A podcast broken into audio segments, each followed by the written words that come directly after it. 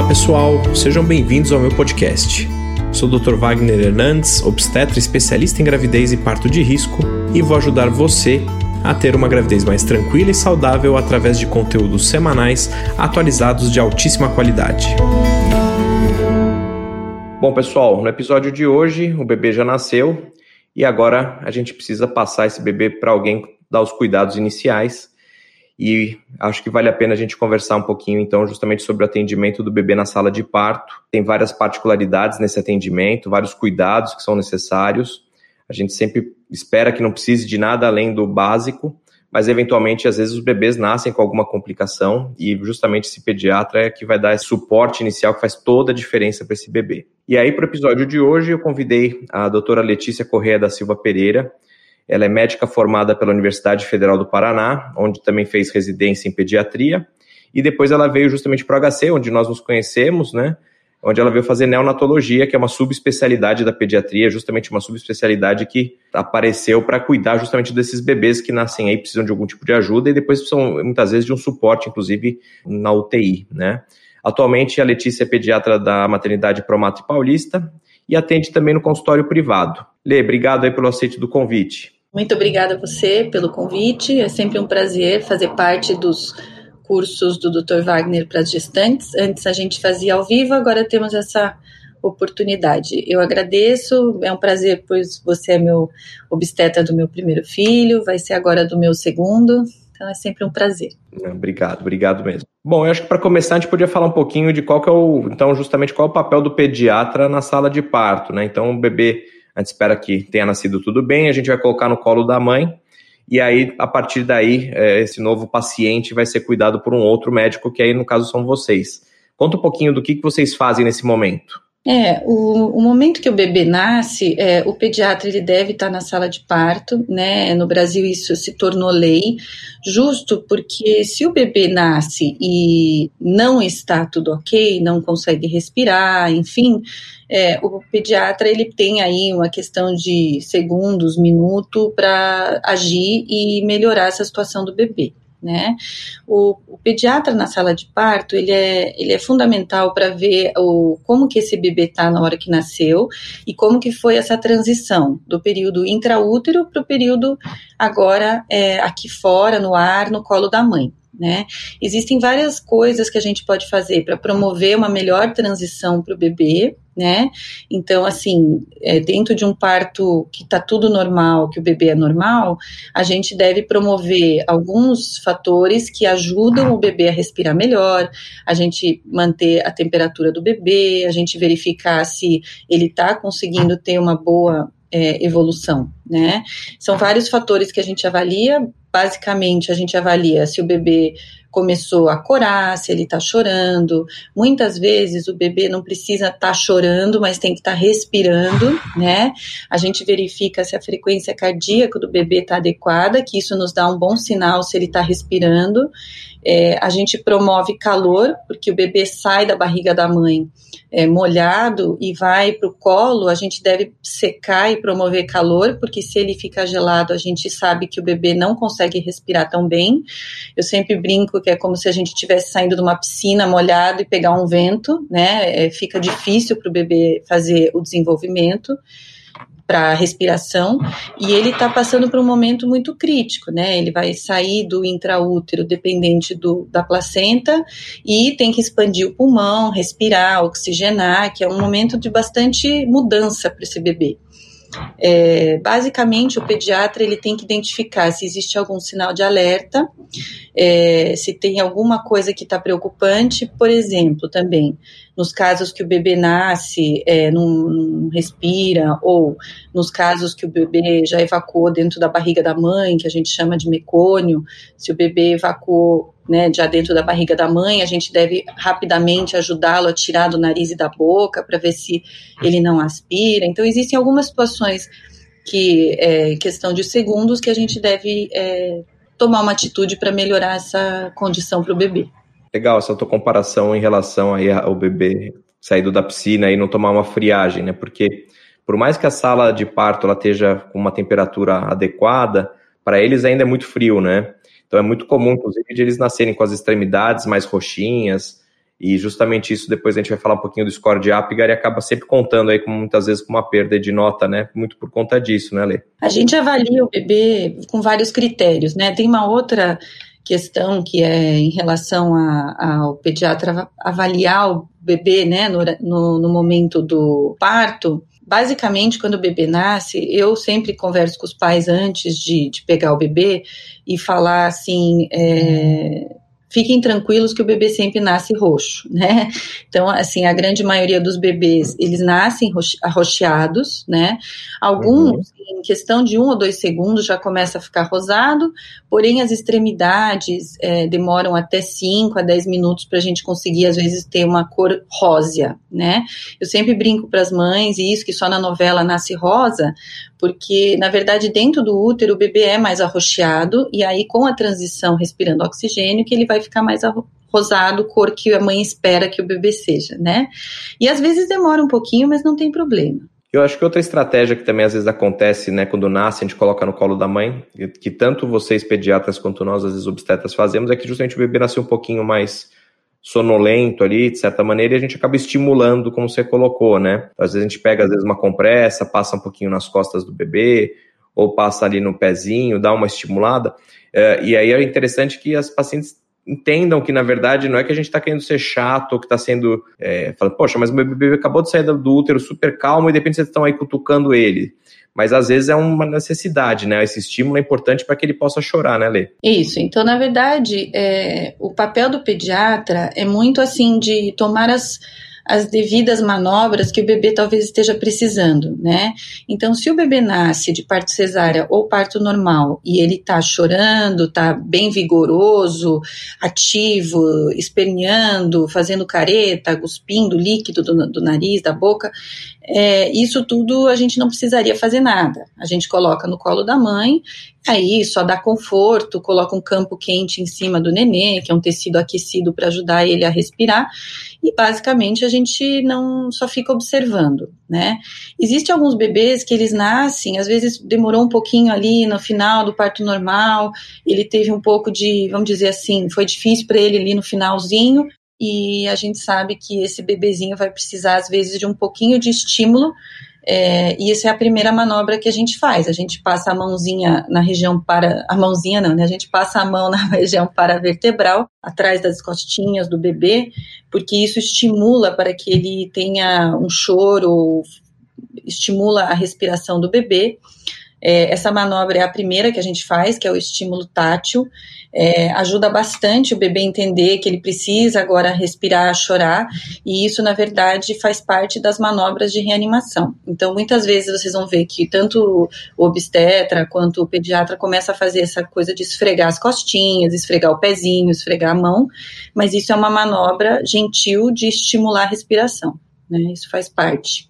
E outra coisa que também é legal de a gente contar, que você, é, que você até comentou, né? Só o bebê de novela que nasce rosinha, e também muitas vezes existe uma expectativa do nascimento também de que o bebê saia chorando com toda a potência. E muitas vezes esse bebê ele pode nascer bem e sem chorar, né, Lê? Que vocês a gente consegue acompanhar na né, frequência cardíaca. Às vezes o bebê nasceu tão suave que ele nem percebe que nasceu, de certa maneira, né? É muito comum o bebê nascer, às vezes dar um chorinho e parar, né?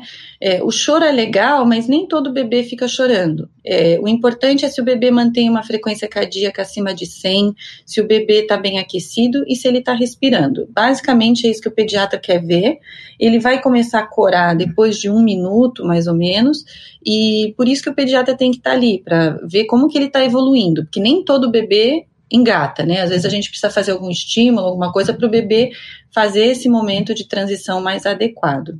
Muito bom. E aí conta um pouquinho para o pessoal, porque é tão importante né, esse contato pele a pele nos dias de hoje, a gente enfatiza tanto isso, né? Esse estar aí, esse na, grudadinho na mãe assim que nasce. Qual que é a importância disso? É, a gente tem uma recomendação, né? Isso é uma recomendação da Sociedade Brasileira de Pediatria, internacionalmente, a gente faz essa rotina de quando nasce o bebê, sempre que possível, se o bebê estiver bem, se a mãe estiver bem, promover o contato do bebê com a mãe. Isso tem um papel super importante no sentido de tanto da parte afetiva, né, da mãe sentir que o bebê nasceu bem, que o bebê é, para ela olhar para o bebê, ter essa interação, esse contato, essa para criar vínculo com o bebê, né? É, o acolhimento, mas também tem um papel muito importante na manutenção da temperatura do bebê, né? Porque a mãe, depois de um parto normal, ou mesmo na cesárea, a pele dela é bastante quente. E quando o bebê fica é, úmido peladinho em contato com a pele da mãe, isso mantém a temperatura do bebê mais estável do que se ele ficasse fora, né? Mesmo embrulhado num campo, é, num tecido aquecido, ele perde muito calor, né? A, a, pele do bebê ela é muito, muito sensível à perda de calor. Então, se a gente conseguir deixar o máximo de pele do bebê em contato com a mãe, a gente promove aí uma manutenção da temperatura e uma melhor evolução desse bebê tanto da parte respiratória, enfim, a, a manutenção da temperatura é super importante para manter uma boa respiração. Além do, do conforto para o bebê, que é estar tá em contato com a mãe. Tanto que quando o bebê entra em contato com a mãe, ele para de chorar, ele se sente acolhido, ele fica quentinho, ele escuta o coração da mãe quando está no colo, é, com a cabecinha encostada no, no, no, tronco da mãe. Então, isso tudo traz uma, uma boa transição para o bebê, bastante confortável para ele. É, eu acho isso muito legal, muito importante, e acho até que um dos hospitais que tem mais respeitado esse, esse contato pele a pele é justamente a Promatria, onde você né, tem atuado é, como médico da instituição. E até comento com os casais, falo, olha, às vezes dá até a sensação até um pouco de negligência, assim, porque o bebê nasce, fica tudo bem, fica ali no colo e vocês não tiram por horas ali, às vezes, para fazer aquele exame inicial na incubadora ali, no, no berço aquecido que fica do lado, né? Então eu acho isso muito legal, acho uma, uma iniciativa muito, muito importante para o bebê e para a mãe ali, pra, na verdade, para toda a família, né? É, na verdade é importante, os pais já sabem bastante hoje em dia em relação a, a esses cuidados, o pessoal está lendo cada vez mais na internet, né? Então, o que a gente está. Foi uma, um ganho para a maternidade essa evolução de quando o bebê nasce bem, tentar manter o máximo de tempo em contato com a mãe, pelo menos a primeira hora, que eles chamam de golden hour, né, que é a hora dourada para o bebê, porque assim que ele nasce, ele ficando em contato com a mãe, ele tem uma excelente evolução no sentido respiratório e também promove o aleitamento, né? Então esse contato pele a pele é, estimula o bebê à procura do seio e estando no colo da mãe, naturalmente já vai indo daí a mãe senta e consegue amamentar. No parto normal, isso ocorre de uma forma mais fácil. No parto cesáreo, a gente deve estimular manter o bebê perto da mãe. No momento que está fechando a cesárea, o bebê pode ficar também em contato ali com a mãe e uma técnica de enfermagem pode posicionar o bebê, mesmo a mãe deitada, para estimular o aleitamento. Então, acho que esse é um dos fatores mais importantes. Também se tornou meio que uma obrigação do hospital promover esse primeiro contato com aleitamento e você deixando no colo, isso ocorre de uma forma mais fácil. Então, só depois de uma hora que o bebê já ficou no colo, que o bebê já amamentou, pelo menos tentou estimular o aleitamento, é que a gente vai tirar do colo da mãe e fazer todos os procedimentos que a gente deve fazer. E aí, antes da gente falar um pouquinho desses procedimentos que vocês fazem depois que o bebê sai do colo da mãe, é, acho que uma, um tema que todo mundo também tem se informado muito é justamente a nota que recebe o bebê ao nascimento, né, que a gente chama aí de score de Apgar. Então, eu queria que você comentasse um pouquinho para as pessoas entenderem a importância disso, qual é a nota que é, é, importante que o bebê tenha, né? Porque o pessoal fica muito chateado, às vezes você não ganha 10 e 10, né? Isso, na verdade o score de Apgar, ele, ele foi inventado por uma anestesista, é, foi inventado esse score mais para a gente conseguir é, quantificar o quanto esse bebê nasceu bem, né? Ele vai avaliar cinco fatores, né? Então ele vai avaliar a frequência cardíaca do bebê no primeiro minuto que ele nasceu, então no final do primeiro minuto e no final do quinto minuto que ele nasceu tá? Então é frequência cardíaca, é, basicamente como que tá a expressão facial, se ele tá fazendo caretas, se ele tá tentando eliminar os líquidos sozinho pela boca. A gente avalia também muito o tônus muscular, se a criança tá com bastante movimentação dos membros, se ele tá muito molinho. Conforme ele não está apresentando uma boa vitalidade, a gente vai diminuindo aí pontos. Uma, um dos fatores também que a gente avalia é como ele está respirando, se ele está respirando espontâneo, se ele está respirando bem. E uma das coisas que ainda consta no Apgar é a questão da cor do bebê. Né, que se ele ainda tiver com as mãos e os pés roxos, é, ele perde um ponto. Mas se você considerar que um bebê normalmente é arroxeado até mais ou menos o quinto ao décimo minuto nos membros, né, nas mãos e nos pés, então você pode dizer que quase todo bebê que nasce deveria ser um Apgar mais baixo, né? Não pode ser 10. É muito difícil um bebê ser 10, 10, porque é natural que ele fique com as mãos e os pezinhos roxos durante os primeiros minutos, né? Então eu sempre falo para os pais, né? Olha, gente, acima de 7 o bebê é normal né? Então a nota corte é 7. Abaixo de 7 já indicaria que o bebê teve alguma dificuldade maior, talvez precisou de uma ajuda a mais para respirar bem. Então, basicamente, entre 7 e 10 é normal. Um Apgar que a gente dá muito é 9 e 10, né? Que aí o 9 no primeiro minuto perderia um ponto de cor pelas mãos e os pés. E o 10 seria que já agora corou tudo e tá tudo bem. Basicamente é para falar como que tá esse bebê em relação à vitalidade.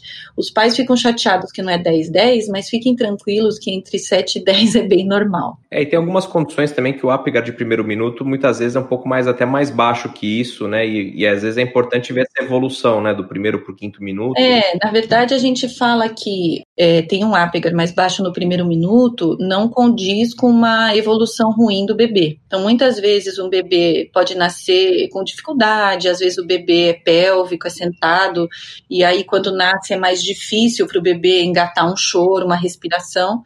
E a gente tem esse limite aí do primeiro minuto, que às vezes não está respirando nada, mas depois do primeiro minuto, o pediatra já fez as manobras e ele vai evoluindo bem. Isso não quer dizer que faltou oxigenação para o bebê. A gente fica mais preocupado com um Apgar mais baixo que 7 no quinto minuto. Então, no final do quinto minuto de vida que o bebê nasceu, se tiver muito baixo, aí sim justificaria que o bebê está tendo alguma dificuldade maior no nascimento. Então a gente tem um, um tempo aí para ajudar o nenê e não vai dar nenhum problema, né, da parte neurológica, respiratória do nenê. Outra coisa que às vezes é muito questionada, que antigamente se fazia de rotina e hoje já não se faz mais, é a questão da aspiração das vias aéreas, né? Então, os bebês nasciam e havia o hábito, né, a rotina de passar uma, uma sonda, né, um catéter ali, uma sonda pela, pelo nariz do bebê, e isso já não é feito já há um bom tempo, né, Lê? Então, agora, tem algumas situações que ainda é necessário, né? Então, acho que é legal colocar para o pessoal que situações que a gente é, vê que é necessário esse tipo de, de, de, procedimento nos bebezinhos. É, a aspiração nasal e oral, bem, 15 anos atrás, mais ou menos, na época da residência de pediatria, a gente aspirava narinas, bocas e anos, para ver se era pérvio. Então, com o passar dos anos, a gente foi vendo que não é necessário, né?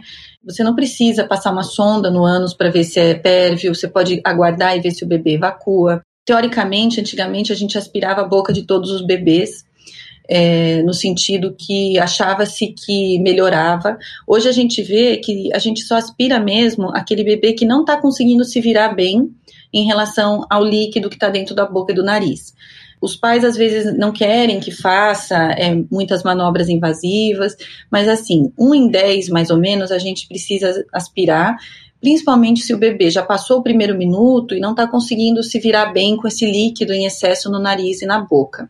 Às vezes ele chora bem e daqui a pouco ele pode vir um monte de líquido na boca. Da onde que vem esse líquido? É líquido que ele deglutiu, é líquido que estava no pulmão, e aí às vezes volta e ele precisa eliminar. Se ele não eliminar bem, a gente aspira.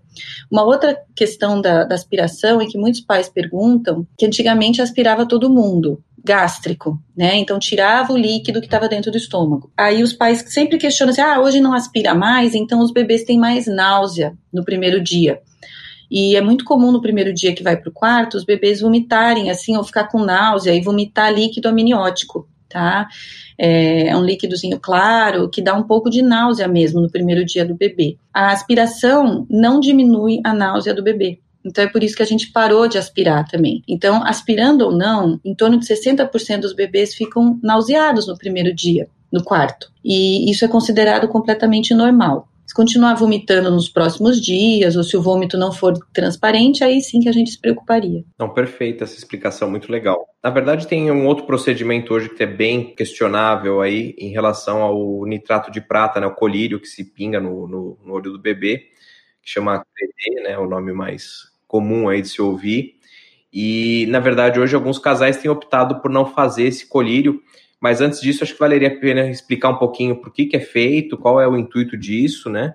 E aí depois você desse sua opinião se você acha que dá para deixar de fazer e qual situação que você concorda com isso. É, em relação ao CREDE, é uma situação bastante controversa, assim, é, no sentido que é, a gente pinga o colírio de nitrato de prata em todos os recém-nascidos né, no Brasil, é obrigatório por lei.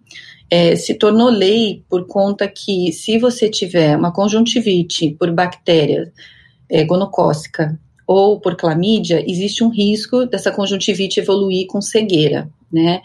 E essa conjuntivite geralmente ela aparece nas duas primeiras semanas de vida. Então, como é difícil numa população grande como a nossa, é, você triar todas as mulheres para gonococo e para clamídia, e muitas vezes você pode até triar, mas as mães são falso negativas nos exames, e na gestação se torna difícil de fazer esse diagnóstico muitas vezes, é, optou-se em pingar colírio em todos os bebês quando nascem, né, para evitar realmente essa evolução de uma cegueira prevenível, né. Numa população que tem condições de fazer um pré-natal, muitas vezes já se prepara antes de engravidar, é, você pode fazer uma triagem para gonococo, né, e fazer uma, uma triagem para clamídia junto com seu obstetra, seu ginecologista, e nesse caso, é, os pais, é, no caso da recusa de pingar o colírio de nitrato de prata, teria que assinar um termo, justo porque é uma lei, e eles assim assumiriam um risco que, se evoluir para uma conjuntivite, eles já estavam cientes. No, no Brasil, a gente ainda tem né, essas conjuntivites, então, por isso que a gente deve fazer. E nessa população que faz os exames e opta em não fazer? Primeiro, por que, que os pais não querem fazer? Normalmente não querem fazer porque quando pinga o colírio de nitrato de prata, pode dar uma sensação de areia no olho, e com isso, é, às vezes causa uma irritação no olho, chamada uma conjuntivite química, que produz uma secreção, parece purulenta, uma secreção amarelada. Nisso, o, os pais é, ficam com uma má impressão, é, ficam preocupados, mas isso é muito natural. Né? Metade mais ou menos apresenta secreção. A gente lava com algodão e água de torneira mesmo, e geralmente em três dias isso se resolve. O bebê não sente dor. É, nós pediatras a gente tem essa curiosidade, então a maioria já pingou no olho para ver como é que é, e geralmente não tem nenhuma sensação de dor. No caso de uma família que tem os exames negativos, né, que a mãe fez os exames e combinou com o obstetra, olha, tá tudo bem, não quero fazer. Eu acredito que é um risco, né, que a gente assume principalmente pela clamídia. Eu acho que só tem que ser bem orientado em relação que se apresentar secreção ocular, buscar um oftalmologista o quanto antes né, ou pediatra. É, no parto cesárea, sem trabalho de parto, o risco é menor também, né?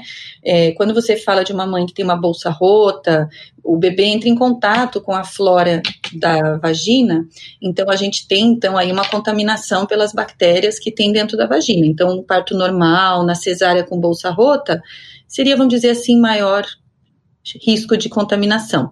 Mas eu acho que, sendo bem orientado, se os pais não quiserem fazer, eu acho que não tem problema. É, acho que só deixar bem claro que a clamídia é, e o gonococo são duas bactérias sexualmente transmissíveis, né? Então, por isso que na década de 70 virou lei, porque na época não se usava muito preservativo e aí tinha ali uma disseminação maior dessas bactérias. Por outro lado, acho que vale a pena também comentar que, apesar da, do gonococo que causa gonorreia dar uma secreção purulenta, dá um sintoma na mulher muitas vezes, a clamídia muitas vezes ela é silenciosa. Então não, não adianta você ter esse racional assim, ah, mas eu não sinto nada, eu não tenho nada, então não tem problema. É, não é bem assim que funciona. Como você bem colocou, é uma bactéria que fica ali esperando ali uma situação para se aproveitar, né? Então é, a pesquisa acho que minimiza bastante. É bom deixar claro que é uma pesquisa que geralmente é feita ou no laboratório, ou no consultório, com aquele espéculo, como se fosse escolher um Papa Nicolau, e coleta a secreção do colo do útero. Não adianta coletar, coletar da parte externa. Então é um exame um pouco desconfortável, mas realmente eu acho que dá uma segurança adicional para aquela mulher que quer evitar, para aquele casal que quer evitar justamente o colírio, né? E eu também acho que sim, de repente, dentro de uma cesárea eletiva, fora de trabalho de parto, com a bolsa íntegra, eu acho que aí sim faz mais sentido você evitar, pedir para não dar o colírio, essa é uma, uma posição minha. Eu, por exemplo, particularmente, meu filho eu fiz o colírio sem problema nenhum talvez porque seja prático, porque eu seja médico, porque talvez minha esposa também não se importou com isso. É, é uma coisa muito pessoal, mas é isso. É legal de a gente deixar claro que é uma lei e é uma rotina que é feita nos hospitais. E se você eventualmente não quer que isso seja feito, é importante se manifestar, apesar que vocês sempre perguntam antes, né, Lei, se, se pode uhum. fazer. É, mudou muito, né? Nos últimos cinco anos, as informações sobre o nascimento do bebê começaram a ser um pouco mais divulgados, assim, na população. As pessoas buscam mais as informações do porquê que deve fazer, né? E, e, hoje a gente, antes de fazer qualquer procedimento no nenê, a gente orienta os pais que vai ser feito e pergunta se quer que faça, né? Porque os pais eles optam se quer ou não fazer. É, eu acho que uma maneira, aí até já vou comentar, adiantar um pouquinho, mas uma maneira dessa comunicação acontecer entre o casal uh, e o pediatra que vai dar o atendimento, né? A maternidade que vai dar esse atendimento é uma coisa chamada plano de parto, né? Então, nesse plano de parto é um documento que a, que a gestante uh, elabora, existem vários modelos na internet em relação a isso, e aí ela vai colocar os desejos dela do atendimento, tanto da parte obstétrica, né, do como ela gostaria que o parto dela acontecesse, enfim, que ela gostaria. Na verdade, o que ela pede ali é o, é o normal, né? Assim, eu nem discuto muito plano de parto da minha parte, porque minhas pacientes a gente já tem essa, essa conversa durante todo o pré-natal. Mas, eventualmente, quando é, vocês vão ser atendidas por um plantonista, por uma equipe que vocês não conhecem, é legal justamente de ter essa interlocução. Então, esse papel, ele serve muito para isso. E aí existe uma parte toda focada no atendimento do recém-nascido, né? E aí, muitas vezes, ali você já pode colocar, ó, não gostaria que fizesse o CREDE, é, a gente vai falar também um pouquinho daqui a pouco da vitamina K, daí colocar, ah, não gostaria, eu preferia que fizesse via oral, apesar né, de a gente ver se isso é uma coisa boa ou não. Eu queria que você comentasse mais no finalzinho também sobre a questão do banho no bebê, que atualmente tem sido mais discutido, né? Enfim, mas o plano de parto é isso, é um documento que, no meu modo de ver, tem uma importância grande quando você vai ser justamente atendida por um médico que você não conhece. E aí acho que até seria legal de comentar um pouco uh, do papel do pediatra particular no dia do atendimento do parto. Porque aí justamente acho que isso minimiza muito essa, essa dificuldade de comunicação, né, Lê? É, eu acho que hoje, uh, com toda essa. Como hoje em dia a informação está mais difundida, né, por conta de né, redes sociais, internet, as pessoas mudaram um pouco a visão de, de chegar no hospital e simplesmente fazer toda a rotina, muitas vezes questionam. Os pais, hoje em dia, existe uma recomendação pela Sociedade Brasileira de Pediatria, então durante a gestação, fazer uma visita ao pediatra no pré-natal, é, em torno de 34 semanas, se for gemelar antes, né, para que, que a gente é, converse justo sobre essas expectativas, essas dúvidas, se deve ou não fazer, para essa família é, decidir tudo que vai ser feito de uma forma mais consciente. É importante também para os pais, dependendo de cada caso da gestação, se a mãe tem mais algum risco, se for uma gestação diferente, se o bebê tem alguma condição diferente, de já conversar sobre isso e se preparar para alguma situação no nascimento. É, muitas vezes é, os pais é, não têm tanta ideia, principalmente no primeiro filho, de algumas coisas que podem acontecer. Então é interessante essa visita para tirar dúvidas e se preparar para esse momento. Esse momento também do, do parto, se você já tem um pediatra prévio, que você já conversou, muitas vezes no momento do parto não dá muito tempo de você conversar e ter tempo para né, falar tudo que você gostaria. Muitas vezes a mãe chega em trabalho de parto, com dor. Nesse momento não dá tempo nem condições de falar tudo o que ela gostaria. E quando vê, já foi feito. Então, por isso que o papel do, do plano de parto é interessante se você não tem alguém da, da, sua confiança junto. O pediatra particular, tem muitos que vão na, no parto justo para dar essa continuidade. Então, você vai na, na consulta do pré-natal, conversa com o pediatra, cria vínculo, já conversa sobre todas as suas ansiedades, suas expectativas e suas dúvidas. E já é, fecha tudo o que você gostaria para esse momento. E com o pediatra particular, é como o seu obstetra que você escolheu, né? Basicamente, você vai ter aquela pessoa que você já tem um vínculo, que você já conversou, que você confia, e que, é, dependendo das circunstâncias, vai ser a pessoa que vai te dar segurança ali na hora. Outro papel importante do pediatra particular, que mesmo nas melhores maternidades do Brasil, que a gente tem aqui em São Paulo, acho que as melhores, né? A gente vê que mesmo a equipe é, do hospital sendo excelente, a gente não tem tanto tempo, né, viável para ficar ajudando muitas vezes ou orientando é, em relação ao aleitamento. A técnica de enfermagem e a enfermeira, elas são fundamentais para ajudar no aleitamento, mas muitas, muitas vezes um, um olhar, né, de um pediatra ali para ficar na primeira hora, ajudando na amamentação, orientando, porque são horas muito importantes para o bebê, onde ele vai aprender a amamentar, onde ele vai aprender a abocanhar o peito. E muitas vezes, se o bebê também não está muito legal, o pediatra poder ficar ali com a mãe para confortar a família, passar segurança. Então,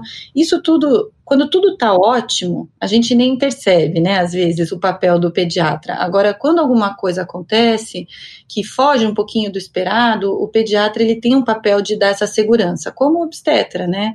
A gente quer a pessoa que a gente confia, que vai nos dar essa referência. Então, existe essa possibilidade de chamar o pediatra particular, eu acho que isso é uma boa, né? Eu acabei sempre tendo a minha pediatra junto, porque, né, numa, no caso de uma coisa difícil, foi importante, né? E existem muitos pediatras que fazem esse tipo de atendimento, Geralmente os convênios têm reembolso também para esses casos, então acho que vale a pena dar uma pesquisada. Muitos convênios têm e as famílias nem sabem, né?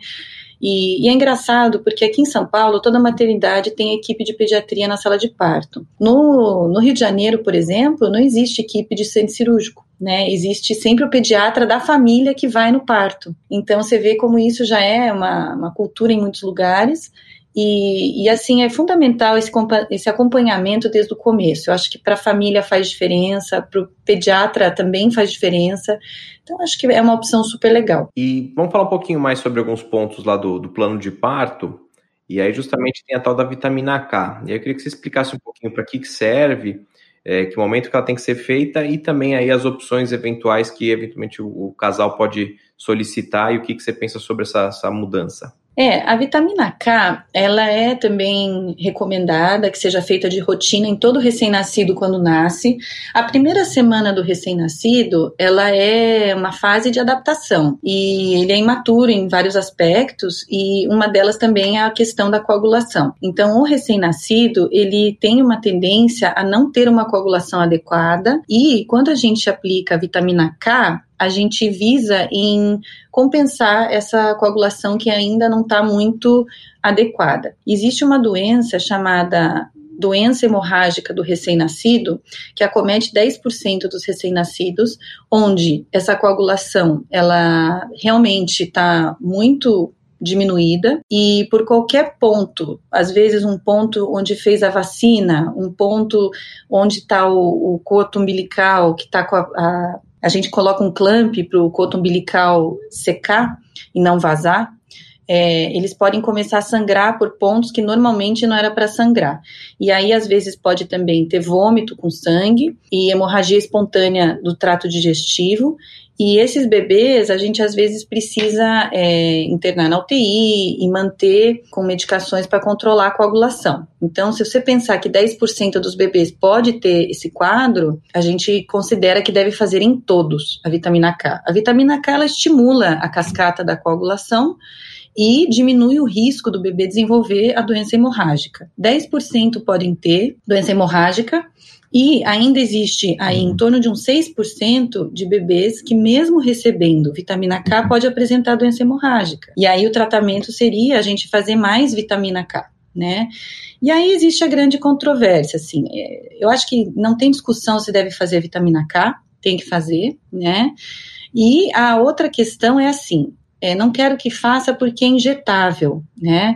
Existem muitas famílias que se sentem desconfortáveis de fazer uma injeção no recém-nascido nas primeiras horas de vida, mas lembrando que ele vai receber uma injeção nas primeiras oito horas de vida, que seria a vacina de hepatite B, tá? Que é no primeiro dia de vida, todo bebê recebe na coxa direita, né? Isso pode ser deixado para fazer depois que nasceu, com calma, a gente não precisa fazer isso na hora que ele nasceu, a vitamina K é a mesma coisa. Né? Existe a forma injetável e existe a forma via oral. O prático da vitamina K ser injetável é que ele é realizado na coxa esquerda, no mesmo momento que a gente faz a vitamina K e faz a vacina de hepatite B, geralmente antes do bebê ir para o quarto. Pode ser feito na hora que o bebê ainda está no colo da mãe, porque daí o bebê tem o conforto de estar tá no colo da mãe e tem um pouco menos de sofrimento. É, seria uma picada rápida, resolveu e a absorção a gente tem garantida da vitamina K. Existe a forma via oral. A forma via oral, antigamente, era sempre via oral. Mas o que, que a gente observa? Que quando você faz via oral, eu não, eu tinha comentado antes que os bebês eles têm muita náusea no primeiro dia e eles acabam regurgitando bastante saliva e líquido amniótico. Então, às vezes você injeta vitamina K, que é amarga, e aí eles regurgitam logo em seguida. E aí você vai fazer o quê? Vai dar de novo mas às vezes eles vomitam de novo. E aí fica na dúvida se há absorção ou não da vitamina K. Então, torna um pouco de risco. E o outro problema da vitamina K é que você tem que fazer várias doses. Então, você faria uma dose na maternidade e teria que fazer outras duas doses, pelo menos, via oral, no consultório do pediatra. E esse esquema da vitamina K deve ser feito pelo pediatra para você ter certeza que foi feita. Então acaba sendo um pouco mais assim trabalhosa e menos eficaz, né? Então é por isso que acabou se tornando injetável. Ah, quero fazer via oral. Tudo bem, é só você pôr isso para o pediatra da sala de parto e a gente faz tá? Mas eu acho que, assim, no meu caso, com meu filho, por exemplo, eu achei melhor fazer injetável porque já resolve. E é tão rápido, e a gente pode fazer também com o bebê mamando, eles sentem muito menos quando a gente faz assim. Por acaso você já experimentou a vitamina K via oral, Lê? Fez esse teste? Então, na verdade, é, quando eu estava na HC, é, a gente até fez esse teste, porque todo bebê vomitava. Então a gente testou e ele tem um gosto ruim mesmo. Então, na verdade, é, é natural que o bebê nauseie e vomite. Então, sempre tá, traz essa, essa dificuldade. É, porque justamente essa preocupação dos pais de dar uma picada no bebê. Mas por outro lado é isso, você também está pegando um bebê que está completamente com um paladar completamente virgem, né? Teoricamente ele só vai sentir o gosto do colostro e de repente você vai colocar uma coisa extremamente amarga na boca dele, um gosto ruim. Então também não sei o qual, o quanto isso também não é ruim para ele talvez seja melhor justamente então seguir aí a rotina, não é, não é à toa. Acho que isso é uma coisa importante que as pessoas têm que entender, é, que tudo que é colocado nas maternidades atualmente tem um porquê, né? Não é da cabeça de ninguém, ninguém gosta de fazer nenhum tipo de tortura com o bebê de maneira alguma. É, então, assim, esses protocolos, essas rotinas são bem estudadas. Antigamente, infelizmente, acontecia muita coisa ali que não precisava, as coisas vão mudando, mas nas grandes maternidades está todo mundo muito atualizado. Acho que se você tem um pediatra, como você falou, da sua confiança, é uma pessoa que está atualizada, teoricamente ela vai oferecer o que tem de melhor para o seu filho, né? De maneira alguma vai ser oferecido alguma coisa ruim, alguma coisa que seja prejudicial. E aí, justamente nessa linha, tem sido questionado cada vez mais o banho uh, no dia do nascimento do bebê. Então, antigamente era um protocolo, né, de, de dar um banho, um banho mesmo, de esfregar. Eu lembro do Gustavo ter sido esfregado, com o cabelo penteadinho. Uh, mas a gente sabe que isso talvez tire um pouco da proteção da pele.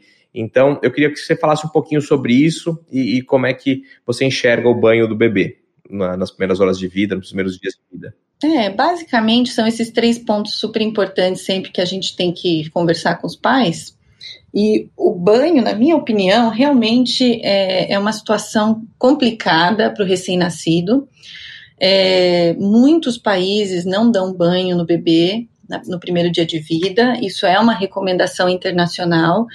É, na Europa, nos Estados Unidos e no Brasil mesmo. A Sociedade Brasileira de Pediatria recomenda que não se dê banho nas primeiras 24 horas de vida. Por que, que se dá o banho, então? Né? É, na verdade, é um protocolo dos hospitais, principalmente particulares, é, de dar um banho antes de ir para o quarto para colocar a roupa e ir limpinho para o quarto. É, mas isso da parte científica não tem nenhum embasamento. O recém-nascido ele nasce, ele nasce muitas vezes coberto de uma gordura na pele que se chama vernix. A gente sabe que o vernix ele tem um papel muito importante na pele do bebê. Ele basicamente tem um papel de hidratação, porque essa pele do bebê é muito fininha e muito sensível, né? Então, às vezes, só de esfregar você pode irritar a pele do bebê. Quanto mais maduro, mais perto de 40 semanas, mais essa pele é grossa, mas quanto menos, é mais vernix ele vai ter para proteger. Então a gente não deve esfregar a pele do bebê para evitar lesões na pele. né? Se a gente lesa a pele, a gente permite bactérias entrar na pele, que favorecem infecções. Né? Então a gente deve manter o vernix, a gordurinha da pele do bebê. Às vezes nasce bem branquinho, os pais acham que é sujeira, mas é uma gordura de proteção. Esse vernix, ele tem um papel de proteger contra também é, infecções de pele, presença de fungos. Então ele tem um papel importante. É uma gordura que protege contra perder calor.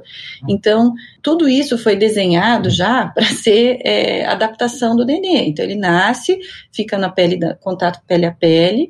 É, ele tem essa essa substância na pele, que é o vernix, que mantém ele quente, que mantém a pele boa, hidratada. Aquilo que a gente sempre fala, o pediatra, a gente é o neochatologista, a gente não deixa a temperatura da sala baixar, porque a gente sabe que o frio atrapalha a respiração do bebê. E basicamente, se a gente der um banho, a gente vai fazer exatamente o oposto, né? A gente vai expor um bebê que acabou de nascer uma perda de calor, né? Ah, mas o banho é quentinho e é rápido. Só que o problema é o seguinte: nas primeiras 24 horas, o bebê tem uma instabilidade térmica. É muito comum o bebê no primeiro dia, às vezes está com bastante roupa, bastante cobertor, mas ele fica gelado. Então a gente precisa fazer controle da temperatura. Quando o bebê, e por isso que também é legal ficar no colo, porque o colo esquenta. Então, o, o primeiro dia do bebê, teoricamente, não precisaria do banho. Ah, mas nasceu sujinho. A gente seca com compressas secas e quentes e já enrola e já põe uma roupa. Não tem cheiro, porque intraútero não tem bactéria. Teoricamente, ele não tem cheiro, né? Para dar cheiro ruim, teria que ter colonização de bactérias, que ele só vai ter depois de uma semana. Basicamente, é, o banho ele tem esse problema, que ele é feito precocemente, se for antes de 24 horas. Você tira a gordura da pele, você faz uma instabilidade térmica, porque a hora que você tira o bebê do banho quente, ele vai perder calor. Né, ele vai perder, e o que a gente vê bastante é que o bebê acaba fazendo uma hipotermia, que é uma temperatura abaixo de 36 graus, mesmo se ele ficar embaixo de um berço com calor. Quando o bebê está com temperatura baixa, automaticamente ele pode piorar a parte respiratória. Então, basicamente, o que a gente tem visto nas maternidades particulares é que eles dão um banho assim bem rápido e põem no, no, no aquecedor. Eu acho que isso é uma coisa mais cultural. Os brasileiros gostam de bebê cheirosinho, bebê com cheiro de sabão, o cabelo penteadinho, mas assim, é, eu acho importante os pais saberem que não é isento de riscos, porque tem muito bebê que nasce, às vezes em torno de 37, 38 semanas, às vezes veio antes da hora. Basicamente, se toma o banho, pode piorar o, o quadro do neném. Ele pode ter hipotermia e tem às vezes que ficar mais horas no calor, pode piorar a parte da respiração, e aí os pais não entendem, mas ele estava tão bem, agora não está mais respirando bem. Então, é, é uma coisa que a gente deve pensar né? Eu, pessoalmente, meu filho nasceu com mecônio, ele evacuou, né, antes, dentro da barriga antes de nascer, tava sujinho, mas daí a gente passou um paninho seco nele, pôs a roupa, mandou pro quarto, só foi tomar banho no outro dia.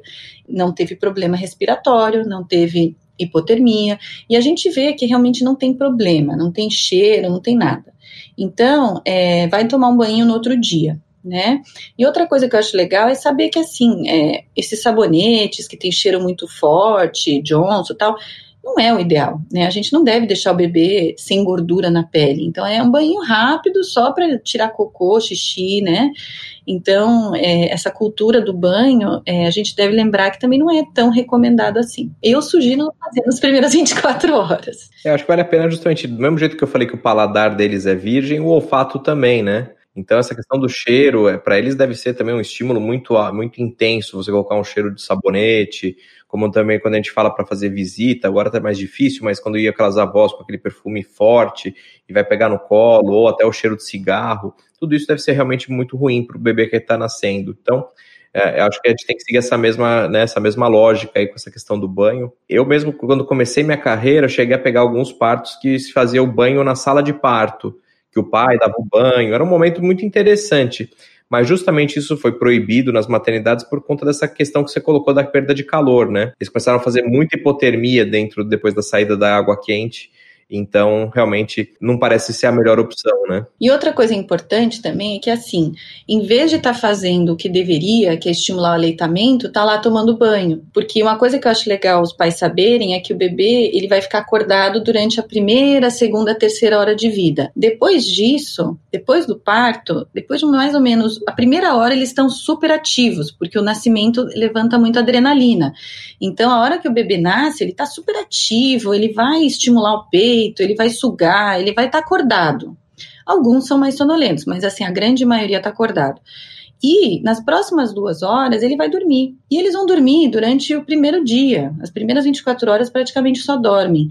Então, se você fica perdendo tempo em colocar o bebê para tomar banho, você está perdendo tempo de ensinar ele a pegar seu peito. E aí pode ser que demore mais dois, três dias para ele realmente acordar e, e, e pegar o peito. Então, a gente sabe hoje que o bebê que amamenta na sala de parto, que aprende a bocanhar na sala de parto, aumenta a chance em 70%, 80% dele pegar melhor o peito no quarto. Então, por isso que acho que é uma coisa que a mulher deve pensar, assim, uma das coisas mais importantes para a sala de parto é estimular o aleitamento materno. Tá?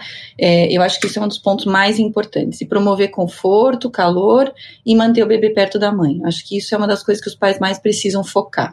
É, essa tua dica é realmente, é, acho que é, resume tudo, né? Acho que a amamentação é a prioridade, né, o bem-estar, conforto, sem grandes estímulos, mas também com segurança, né? Acho que é isso que todos os pediatras acabam preconizando e é o que acontece. Muito bom.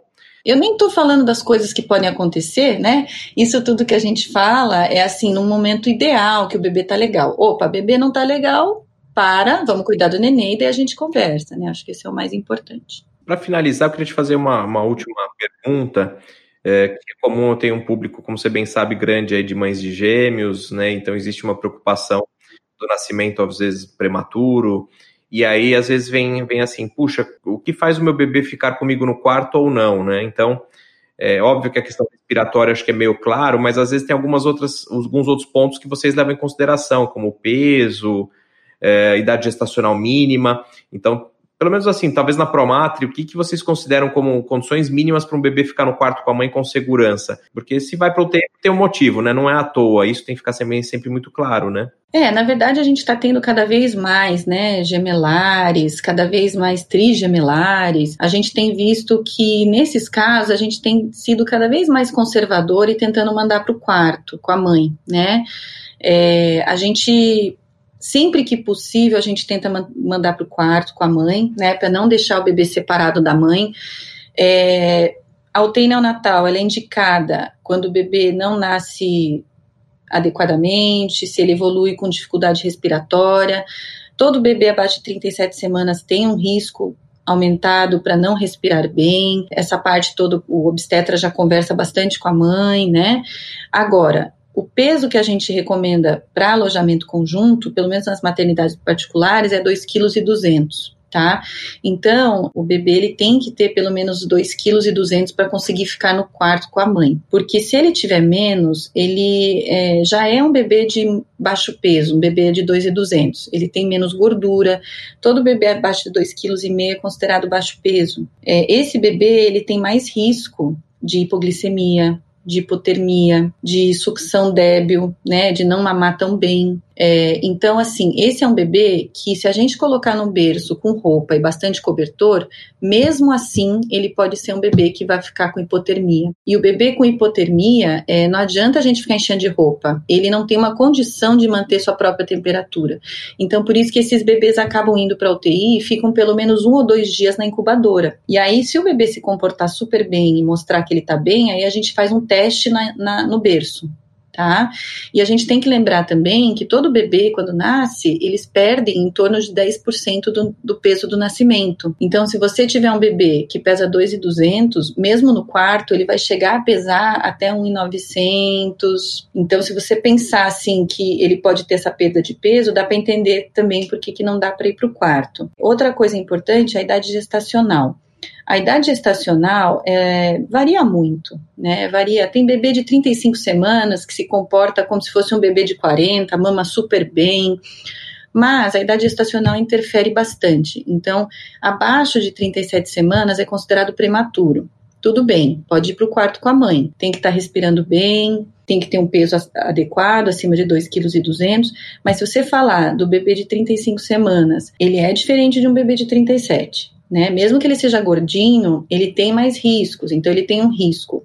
Normalmente, o bebê prematuro, abaixo de 37 semanas, ele tem uma sucção mais débil. Isso quer dizer que ele vai para o peito, ele suga e ele dorme. Então, assim, eles são mais devagar, eles, eles demoram mais para entrar, assim, com essa energia toda para mamar. Às vezes demora de uma a duas semanas para eles mamarem bem. É, a gente tem maior risco de hipoglicemia só por ser prematuro e também porque não mama tão bem. E eles têm mais risco também de fazer hipotermia. É, então, esses bebês que têm mais que 2,2 kg, mais que 34 semanas, que estão respirando bem e que estão, assim, adequadamente estáveis para ir para o quarto, dá para ir para o quarto, mas qualquer intercorrência que venha a ter, hipoglicemia, hipotermia, né, qualquer coisa mais preocupante, a gente vai teria que encaminhar para o UTI neonatal. Só para constar que a, a, hipoglicemia, a gente, quando nasce bebê pequeno, abaixo de 2,5 kg, automaticamente a gente faria um controle da glicemia do nenê. Então aí a gente fura o pezinho do bebê, para ver a glicemia, né, que é o açúcar no sangue, para ver se o bebê está adequado. Se a glicose no sangue está baixa, isso é risco importante para o bebê. Então, muitas vezes as mães não querem que fure para fazer o controle de glicemia, não querem que faça é, nenhum, mas assim é importante para segurança, né? O cérebro precisa de glicose, então o bebê ele precisa ser monitorado, tá? É, tem muito bebê que aguenta ficar no quarto, mas a gente precisa monitorar. É, eu acho que é, é sempre segurança, em primeiro lugar. Né? Então, às vezes, você quer ter um bebê no quarto, a gente entende, né, que, que é, o ideal, né, que nasça, que nasça de parto normal, que vá para o seu colo, que consiga ficar com você o tempo inteiro. É, a gente tem essa idealização e é esse é o nosso trabalho, né? A gente trabalha para isso, não só nós, os pediatras uhum. também. Mas tem coisas que fogem um pouco né, do, do, do caminho natural do que a gente gostaria. Então, justamente, a gente tem que respeitar e respeitar o tempo dos bebês, como a Letícia bem colocou. Às vezes a gente vê, como você falou, bebês grandes, né, de 2,800 com 35 semanas, mas eles não eles têm essa dificuldade toda, né? Eles não estavam preparados para respirar, não estavam preparados às vezes para manter a glicemia, até para respirar, né? Eles fazem aquelas apneias às vezes. Isso existe uma imaturidade que a gente tem que ter, ter calma e paciência para que isso fique uh, dentro do, do, do, normal. Uma coisa que eu acho importante falar para as mães, principalmente dos gêmeos, é em relação ao UTI. A UTI neonatal é diferente de UTI adulta, né? A UTI, a palavra UTI assusta muito as famílias, mas a UTI neonatal é assim. Eu sempre gosto de falar assim para os pais: é, ou o bebê vai para o quarto, ou o bebê fica na UTI. Não tem meio termo. Então a UTI tem muito bebê lá que só é magrinho, tá ótimo, mas tem baixo peso.